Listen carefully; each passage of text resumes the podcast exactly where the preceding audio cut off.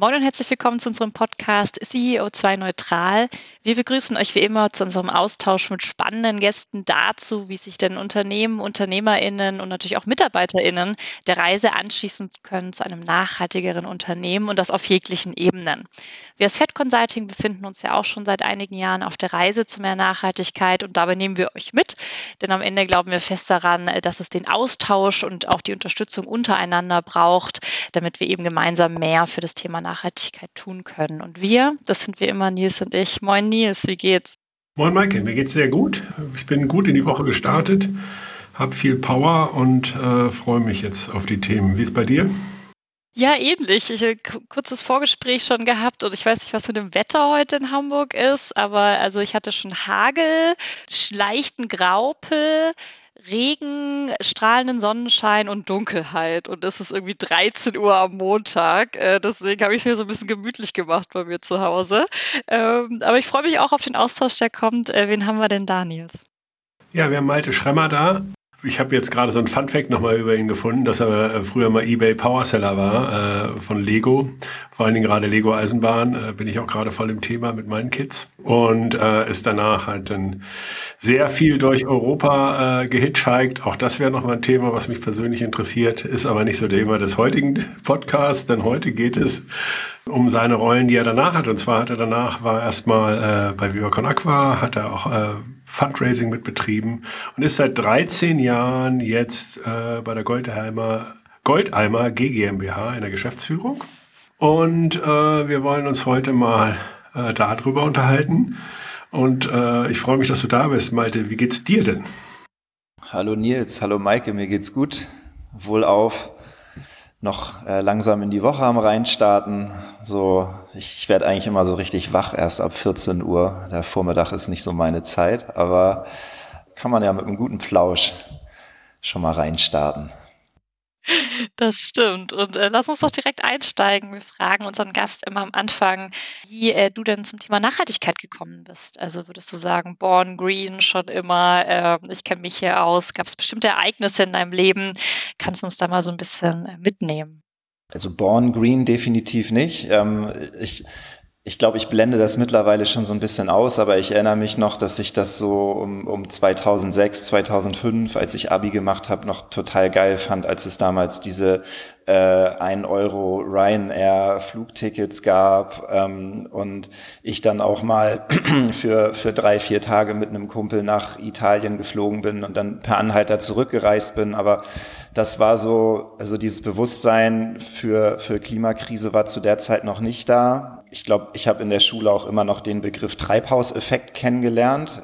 Und das ganze Klimakrisenthema kam bei mir eigentlich erst mit Beginn des Studiums, würde ich sagen, so richtig auf. Also ich habe in Kiel äh, Geografie studiert, ähm, wo man sich logischerweise mit verschiedenen Klimasystemen, mit Ökologie, mit Nachhaltigkeit, mit ähm, Stadtsystem und, und, und beschäftigt. Und ähm, seitdem bin ich auf jeden Fall, was das Thema angeht, sehr geschärft. Und das hat sich eben dann auch im beruflichen Kontext so jetzt über die Jahre durchgezogen. Und ich habe da auch insbesondere in den letzten Jahren schon eine gewisse wie manche Leute vielleicht sagen, Radikalität für entwickelt. Okay, das bedeutet, du bist jetzt ja bei Goldeimer radikal. Ihr setzt euch ja jetzt für das Thema ja, menschliche Abfälle quasi ein. Äh, wie ist es denn dazu gekommen oder was ist denn da die Story dahinter? Mm, also Story dahinter ist, ich habe viele Jahre im ehrenamtlichen Kontext bei Viva Con Aqua auch Veranstaltungen mitgeplant, hier in Kiel auch äh, eine ehrenamtliche Crew mit aufgebaut und irgendwann möchte man dann halt auch gerne mal sehen, wie die Spendengelder, die gesammelt werden, auch eingesetzt und umgesetzt werden. Und da hatte ich als eine von wenigen Personen vor über zehn Jahren mal die Möglichkeit, mit Viva Con Aqua und der Welthungerhilfe auch auf Projektreise zu gehen. Und wir sind dann damals in Burkina Faso gewesen. Ähm, ich dachte eigentlich, es geht um Wasserprojekte, also wirklich um klassischen Brunnenbau und wie Menschen halt den Zugang zu Trinkwasser ähm, wieder ermöglicht werden kann. Aber letztlich ging es um ja um eigentlich einen viel breiteren Themenkomplex. Und, ähm, vor Ort ging es tatsächlich mehr um Sanitärversorgung, also um die Bereitstellung auch von Toiletten und Infrastruktur in Schulen Mich hat's dann auf der Reise persönlich selber mit einem Durchfall ziemlich krass erwischt. Also wirklich äh, einen Schluck Wasser trinken, bis drei zählen und dann ist er unten wieder rausgekommen. Und äh, das hat mich ziemlich zum Nachdenken gebracht. Und äh, ich habe dann im Nachgang eben mich überhaupt mal mit dem Thema Sanitärversorgung beschäftigt. Also vor allem im Kontext, wie funktioniert eigentlich hier in Deutschland die Spültoilette? Ne? Und ähm, was passiert eigentlich, wenn ich diesen Knopf drücke und da diese literweise Wasser rauskommen und wo kommen die eigentlich her und wo gehen die dann eigentlich hin? Und das ist eine ziemlich spannende Reise gewesen, ähm, quasi über die Kanalisation in die Kläranlage, rausgefunden, was passiert dann eigentlich damit? Da entstehen Klärschlämme, aha, die werden LKW-weise durch die Republik transportiert und dann verbrannt. Da sind ja auch Nährstoffe in den Fäkalien drin. Das ist ja gar kein Abfall. Auch eine total spannende Erkenntnis. Was passiert damit? Die sind auch irreversibel verloren. Und ähm, Daraufhin habe ich äh, eben auch im Rahmen meines Studiums meine äh, Bachelorarbeit über alternative Sanitärsysteme geschrieben und äh, bin da auf die Jahrtausende alte Idee der Trockentoilette gestoßen und dachte, hey, das ist doch eigentlich die Toilette der Zukunft. Also eine Toilette, die kein Wasser braucht, die Nährstoffe recycelt, die Humus aufbaut ähm, und die darüber hinaus halt auch wirklich in allen Teilen der Welt eingesetzt werden kann, weil wir eben kein Wasser verbrauchen und nicht noch eine teure Kanalisation plus Infrastruktur bauen müssen. Und ja, und das ist letztlich, also da bin ich irgendwie in diesem Kaninchenloch total abgetaucht und seitdem auch nicht wieder rausgekommen. Und es wird auch wirklich nicht langweilig. Also ähm, einmal angefangen, äh, ja, ste steht da halt wirklich sehr, sehr viel mehr hinter als einfach nur eine Toilette. Und das machen wir jetzt mit Goldeimer seit zehn Jahren eben auch, da ein gewisses Storytelling drumherum aufzubauen, weil wir Leute eben auch über die Wichtigkeit und auch lebensrettende Funktion von einer Toilette aufklären wollen. Interessant, dass du das sagst. Ich war nämlich Ende letzten Jahres mit der Nevin Subotic Stiftung, hatte ich auch die Chance, mal, äh, wir waren in Tansania und da ist mir auch erstmal bewusst geworden, dass es ja um viel mehr geht als um Wasser. Ja. Es geht ja halt dann irgendwie natürlich eben um Sanitär, es geht um Hygiene, also es geht um das ganze Wash-Thema und äh, wie wichtig halt eben auch dieses ganze Thema Sanitär halt irgendwie tatsächlich ist, war mir überhaupt nicht bewusst, ja. Also man sieht das dann irgendwie erst vor Ort und äh, insofern kann ich da schon nachempfinden welchen, welchen Einfluss das eben auch hat. Ne? Das hat ja auch einen totalen Einfluss auf Bildung, dass halt die Mädchen halt wieder zur Schule gehen können, dass sie sich halt irgendwie auch trauen, weil natürlich halt das ganze Thema Menstruation und so weiter ein Riesenthema ist. Und ähm, dort hat das ja auf vielen Ebenen einfach äh, einen riesen Impact. Ja, total. Also da hängt ein riesen Rattenschwanz dran und ich glaube, dass es insbesondere uns einfach seltenst bewusst, weil wir ja so mit einer Toilette sozialisiert werden. Also es, es, gibt diesen Moment, wo die Toilette nicht da ist, bei uns in Deutschland nicht. Und wir kennen auch nur dieses Spülklo. Und das ist natürlich total spannend, dann auch mal eine andere Realität ähm, kennenzulernen und dann eben zu merken, was dann eigentlich noch alles ausfällt, wenn die Toilette nicht da ist. Ne? Also genau wie du gerade gesagt hast, der Zugang zu Bildung, ähm, Privatsphäre, Sicherheit, ähm, das sind ja alles Themen, die da mitschwingen. Ähm, die Verunreinigung von Grundwasser, von Trinkwasser. Ähm, das macht eigentlich Sanitärversorgung zu so einem total spannenden Thema, was aber leider äh, viel zu wenig Menschen interessiert, ne? weil dieser gewisse Ekel damit äh, verbunden ist. Und ich sage eigentlich immer, eine Toilette ist Magie. Ne? Also du kannst da halt wirklich aus etwas, was stinkt und was du nicht anfassen willst und wo du nichts mit zu tun haben willst und was du eigentlich sofort loswerden willst, kannst du wirklich ein hochwertiges Produkt draus zaubern, was wieder imstande ist, sehr viele andere tolle Dinge zu machen. So. Und das, das ist eigentlich das, was, was die Arbeit bei Goldeimer auch so spannend macht. Ja, das ist total super, ne? weil das ist ja ein Tabuthema. Menschliche Abfälle blendet man am liebsten aus und das denn auch marketingmäßig Volley zu nehmen, stelle ich mir auch als, äh, als spannend und herausfordernd vor. Ja, die Wortwitze haben wir mittlerweile, glaube ich, schon alle einmal durch. Ne?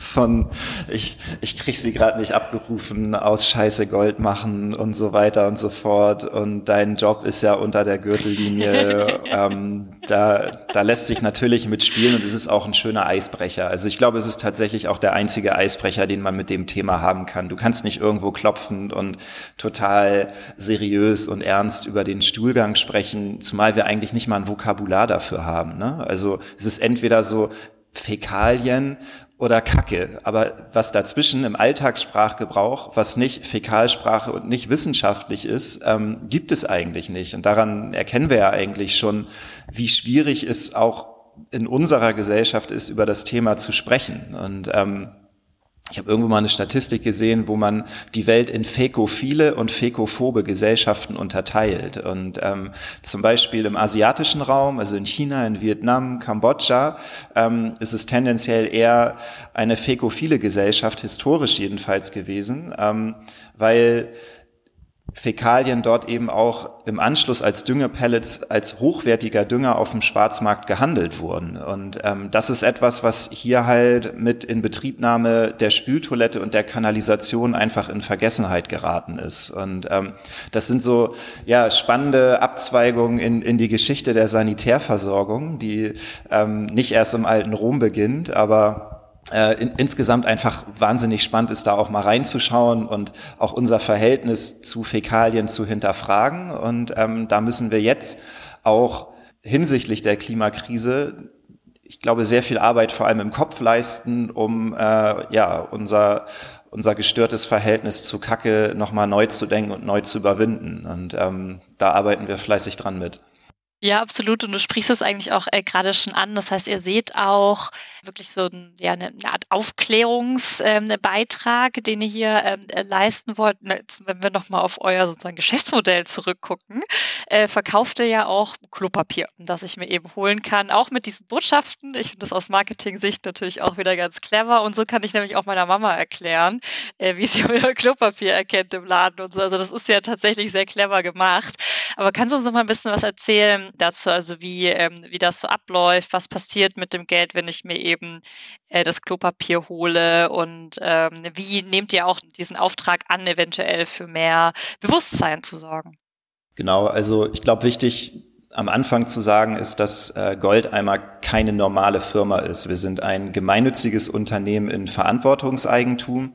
Das heißt, äh, wir sind unverkäuflich ähm, und alle Gelder, die wir erwirtschaften, müssen wir zweckgebunden reinvestieren. Und äh, bei uns sind das eben die Themen Sensibilisierung und auch Finanzierung von Sanitärprojekten und eben die ja, Einleitung einer Sanitärwende, nennen wir das ein bisschen kompliziert ausgesprochen in Deutschland. Und ähm, das Klopapier ist für uns letztlich eigentlich nur ein Vehikel, um unseren Zweck zu erfüllen. Also nur Klopapier zu verkaufen und wenn das der einzige Gegenstand unseres Unternehmens wäre, das fände ich persönlich ein bisschen langweilig, sondern viel spannender ist eigentlich, was dann ähm, mit den Geldern, die wir damit verdienen, im Anschluss passiert. So und das Klopapier ist halt für uns eben nicht nur ein Toilettenpapier, deswegen ist es auch bedruckt, ähm, sondern zeitgleich eben auch ein Flyer, also ein Botschafter. So auf der Toilette kann man halt super über das Thema kommunizieren. Die Leute müssen es zwangs, zwangsläufig ja auch anschauen und fangen dann vielleicht auch an,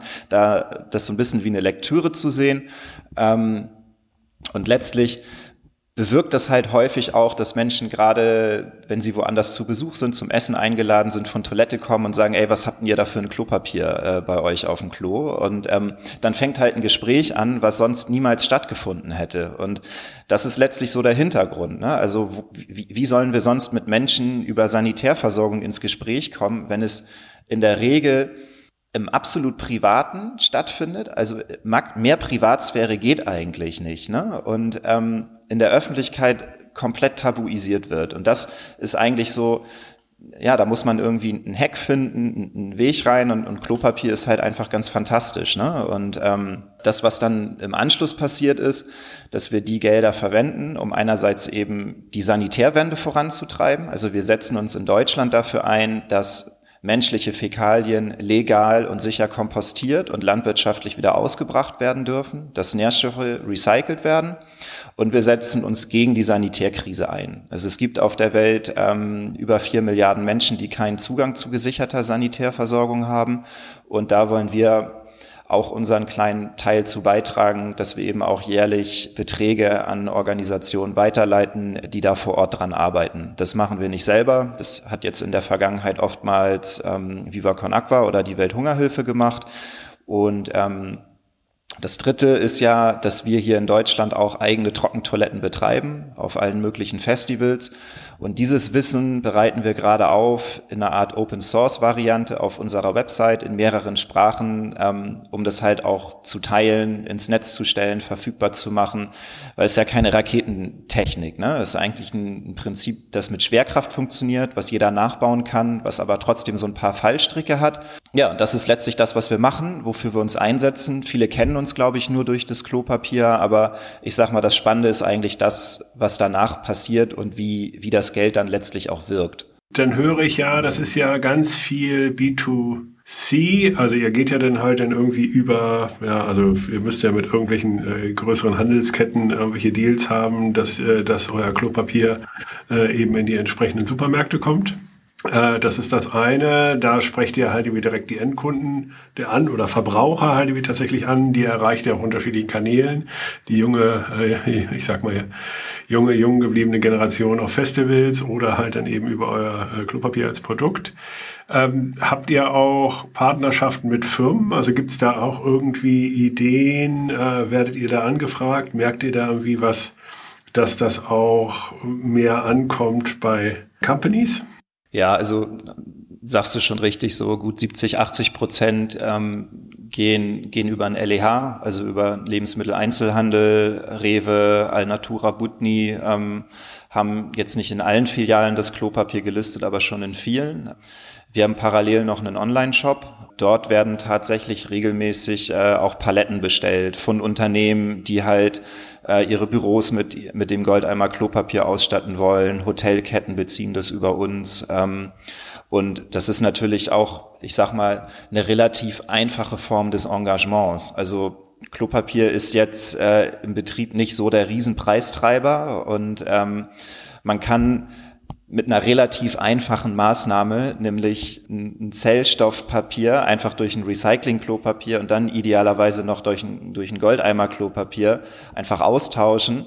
Und schon hat man sich sozial engagiert. Und äh, das wäre für uns natürlich noch schöner, da mehr Reichweite zu haben, weil es verdammt viele Unternehmen und verdammt viele Büros gibt und auch sehr viele Kitas und Schulen und institutionellen Gebäude, wo eigentlich nichts dagegen spricht, mindestens auf ein Recycling-Klopapier und wenn man es dann noch on top komplett richtig machen will, auf ein Goldeimer Klopapier umzusteigen. Also da ist der, der LEH bei weitem nicht der einzige Anknüpfungspunkt, ähm, wo wir ansetzen und auch dran arbeiten, da eben auch noch mehr Zutritt zu haben. Begleitet ihr das denn auch mit äh, Maßnahmen zur Bildung? Also ich frage mich, ne, also wenn ich jetzt halt mehr darüber wissen möchte. Also angenommen jetzt, wir würden sagen bei uns, äh, banales Beispiel, wir würden einfach mal sagen, komm, lass mal Goldeimer Klopapier nehmen. Ähm, dann würde ja auch. Super ja. Entscheidung. Danke, ach Maike, das können wir uns ja schon mal Jetzt haben wir es alle gehört.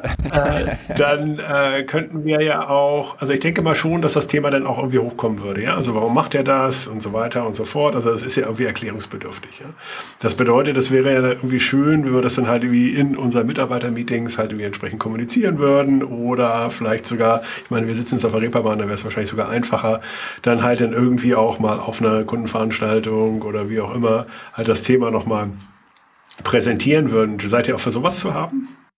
Kommt immer drauf an, wie wir, wie wir gerade zeitlich irgendwie Ressourcen haben. Aber grundsätzlich lässt sich halt auch so ein grauer WC-Raum kommunikativ umgestalten. Also wir nennen das Räume vergoldeimern. Das, die einfachste Maßnahme ist da zum Beispiel einfach Poster in die Innentüren hängen, wo drauf steht, ähm, warum jetzt dieses Klopapier da hängt. Ein anderes Thema ist, dass man auch, äh, den, den kompletten Bereich ums Waschbecken rum halt gestalten kann, zum Beispiel mit Spiegelaufklebern.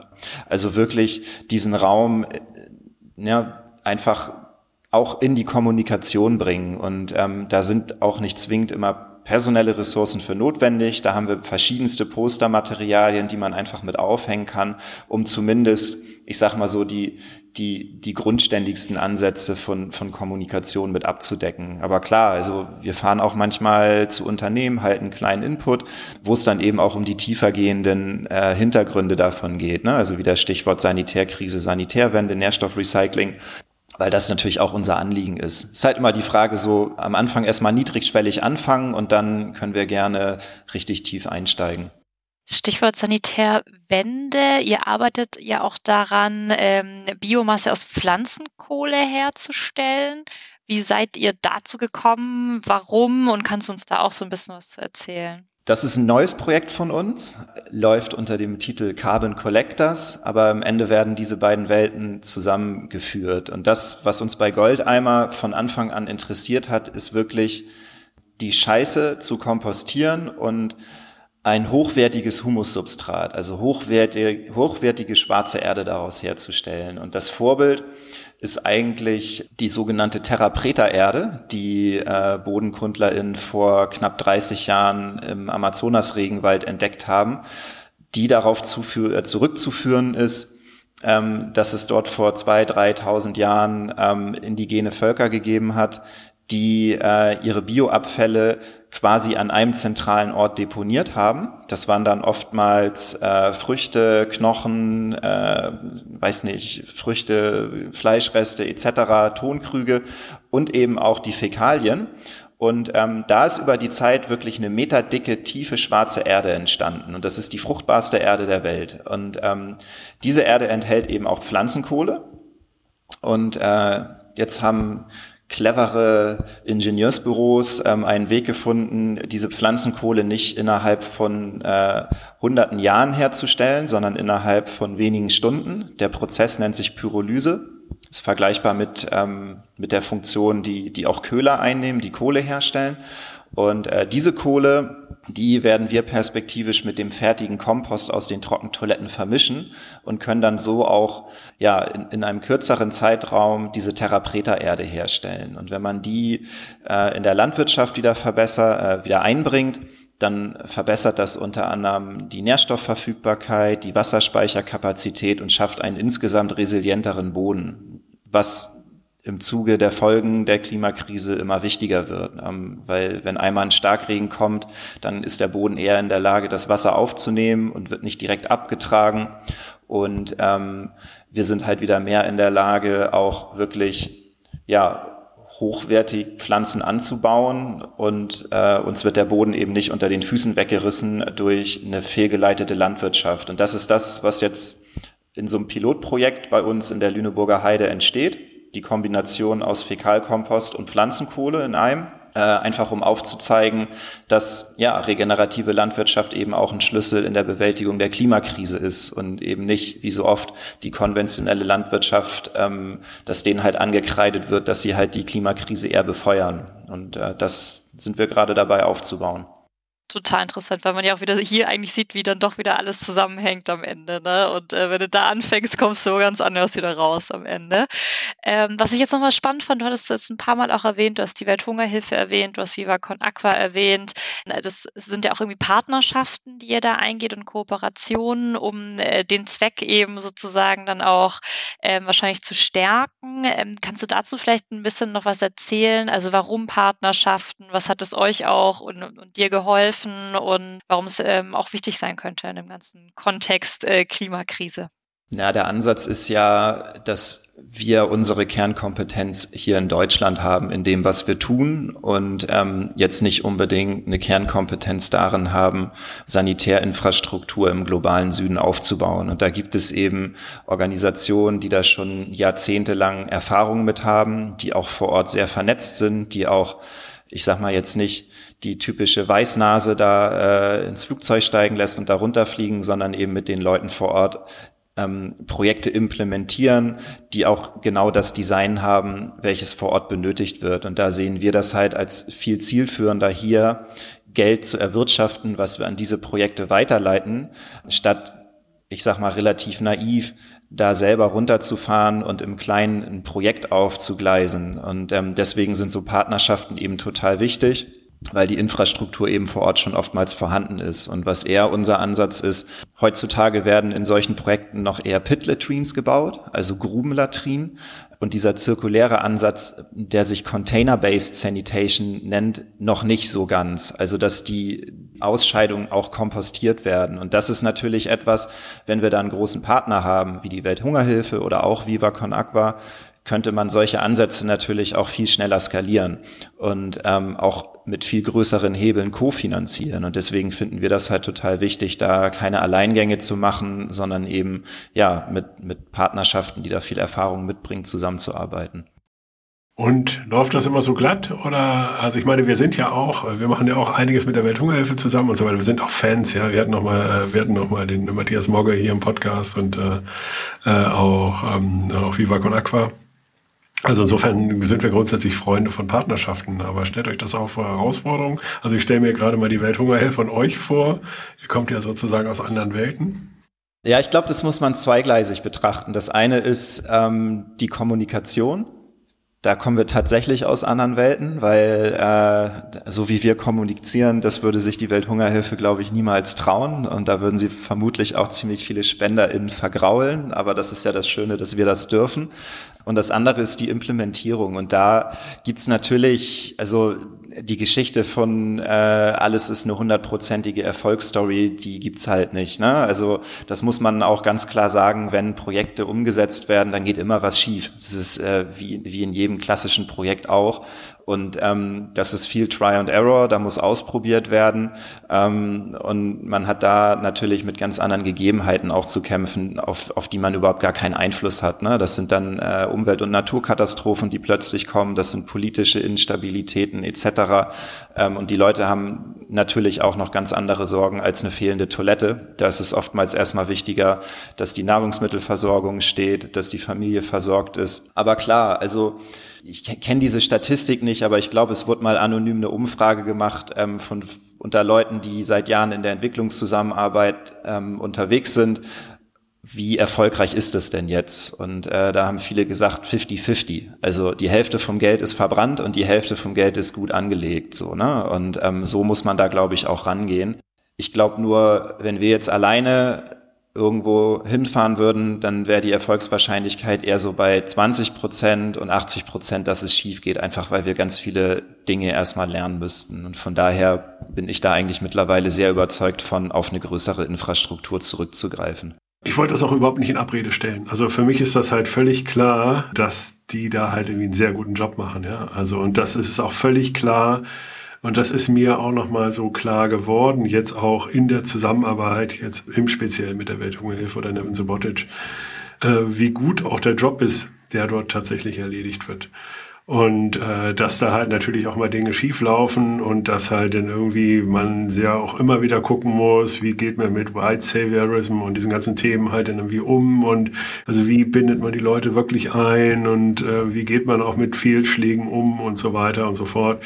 Das ist für mich halt die Herausforderung, vor der man immer steht, aber vor der man ja andauernd steht und auch selber stehen würde. Ne? Also weil man da ja eben, äh, weil das natürlich einfach auch schon ein großes Thema ist, alleine ja auch um an finanzielle Mittel nochmal zu kommen, Unterstützungsmittel und so weiter und so fort. Also das ist ja sicherlich für euch auch herausfordernd. Also man muss ja irgendwie nochmal gucken, wie arbeitet man zusammen mit den, mit den entsprechenden Behörden und äh, kriegt da auch noch weitere Unterstützung. Ne?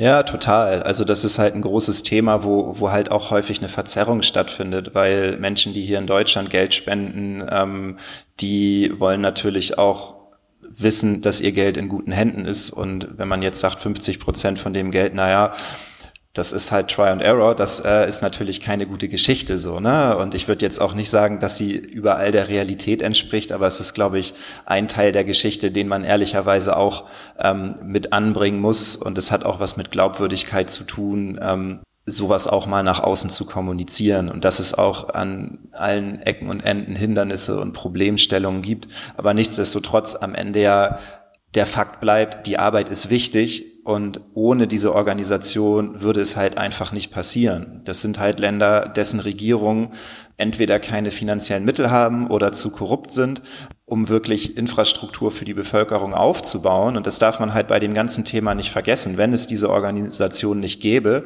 dann ähm, würden diese Projekte nicht implementiert werden. Und es hat bisher noch keine mir bekannten Ansätze gegeben, wie man das einfacher lösen kann. Ne? Es wird, wird sehr viel Geld auch von Menschen, die ähm, jetzt nach Deutschland gekommen sind und hier arbeiten, natürlich direkt an Familien geschickt. Aber diesen Geldstrom zu organisieren über, über NGOs, habe ich noch nicht rausgefunden, wie das einfach klappen könnte. Und deswegen ähm, ist das eben total wichtig, dass da auch diese EZ-Strukturen ähm, aufrechterhalten werden und die Leute halt nicht aufhören, auch Geld zu spenden für diese Zwecke. Absolut. Wir sind schon äh, ganz knapp über der Zeit, aber eine Frage hätte ich noch, bevor wir irgendwie abbinden. Ähm, jetzt hattest du ja erzählt, dass äh, das eine GmbH ist und euch gehört und nicht verkauft werden kann. Ähm, und ich meine mich zu erinnern, da auch immer wieder auf LinkedIn was ähm, gelesen zu haben, dass ihr, ihr habt ja auch ein bisschen den Prozess ähm, öffentlich gemacht und das geteilt. Ähm, kannst du uns noch ein bisschen dazu erzählen, wie kam es zu der Entscheidung? Ähm, wie war der Prozess und ja, wie, wie fühlt sich so an, äh, jetzt wahrscheinlich, wo das auch äh, vollendet ist? Sehr spannend.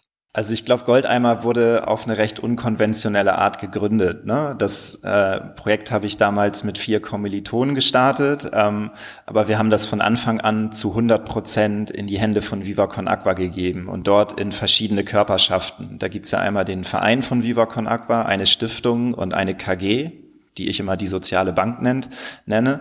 Und ähm, die haben eigentlich seit Gründung 100 Prozent von Goldeimer gehalten. Und äh, uns als Team ist aber jetzt so im Laufe der letzten Jahre irgendwie klar geworden, Viva Con Aqua ist nicht mehr so klein wie noch vor zehn Jahren. Also wo halt, ich sag mal, auch in den Geschäftsführungs- und Vorstandspositionen irgendwie Freunde von mir sitzen. Es wird ein immer größeres Konstrukt.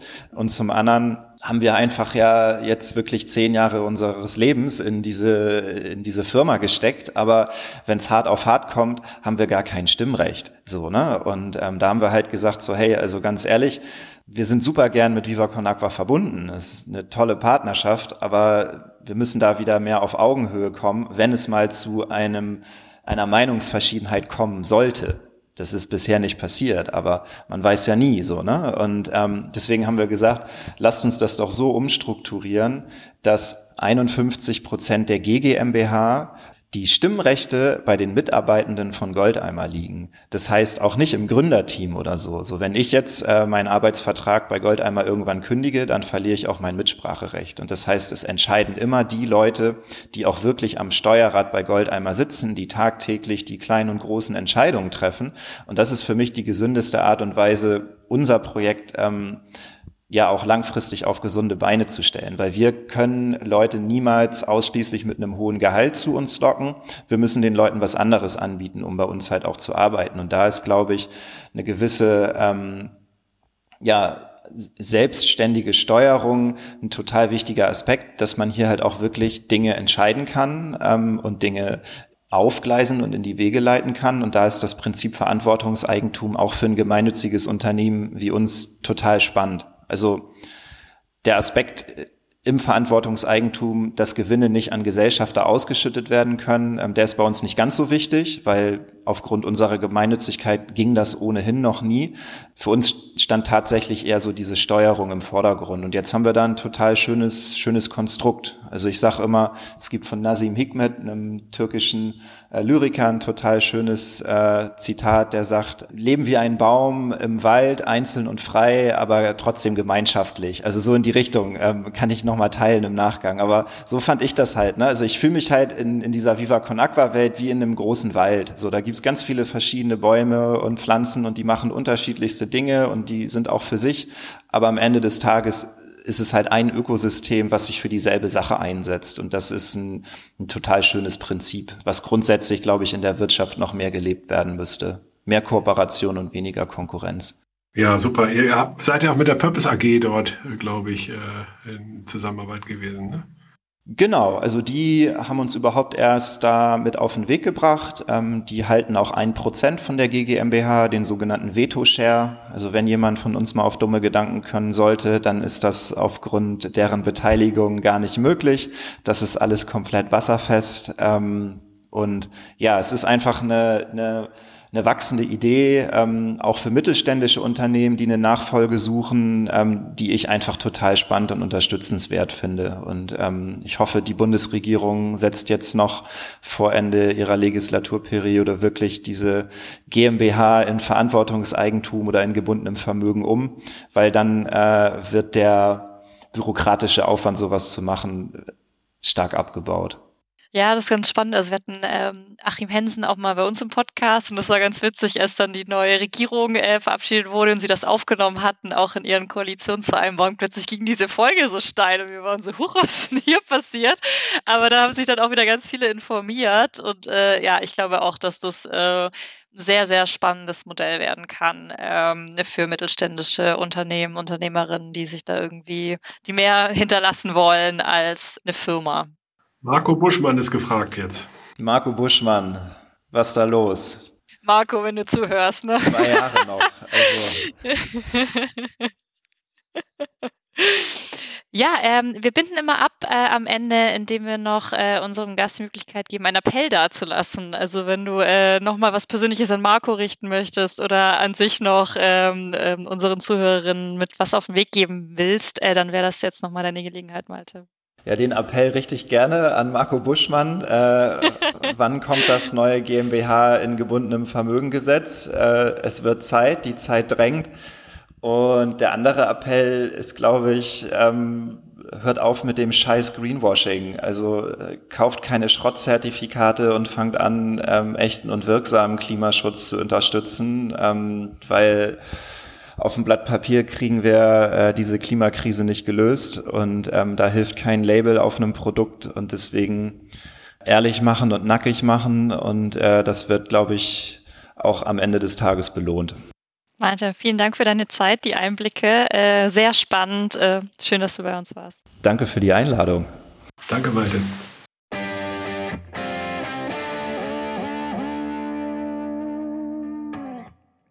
Ja, Nils, wir haben mit Malte gesprochen äh, von Goldeimer. Wie fandest du es denn? Was nimmst du so mit?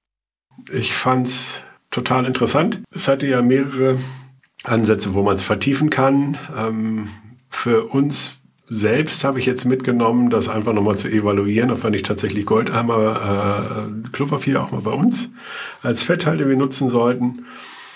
Ähm, ich fand den Gemeinwohlansatz äh, total interessant. Ähm, also jetzt eben aber auch das äh, Purpose AG-Thema, zumal die das ja relativ weit durchdacht haben, also nicht nur die Unverkäuflichkeit sichergestellt haben, sondern auch das Thema Stimmrechte und so weiter äh, sich halt überlegt haben, es gab unterschiedliche Aspekte. Also und ich habe ja eben gleich den Nachklapp hier vergessen, weil ich noch so in Gedanken war. Äh, also ich fand es spitze. Wie ging es dir?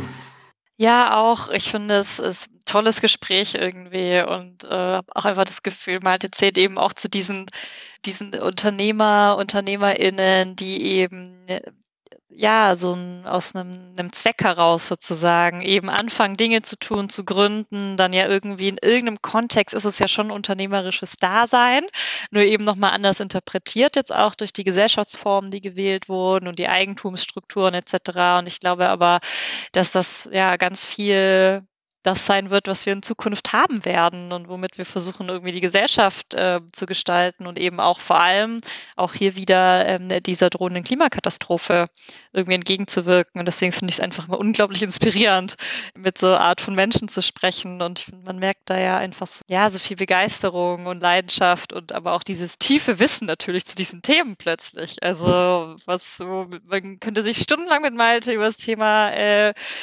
Klogang unterhalten. Also ich meine, das ist ja auch total cool irgendwie. Ähm, und wie man dann doch merkt, allein, was wir dann doch ähm, gekichert haben auch am Anfang, weil es dann doch irgendwie ja so dieses, ja, wie er auch eingehend meinte, komische Tabuthema dann ja wieder ist. Also auf sehr vielen Ebenen fand ich es total spannend heute und äh, freue mich auf jeden Fall auf die nächsten Folgen, die so kommen werden, Nils. Ja, ich mich auch. Und ich freue mich auch auf ein weiteres Gespräch, also unseren Kaffee mit Malte. Äh, da freue ich mich yes. auch drauf. Super. Ich auch. Jo, hat wieder Spaß gemacht, Nils. Bis dann. Ciao. Ja, auch. Bis dann.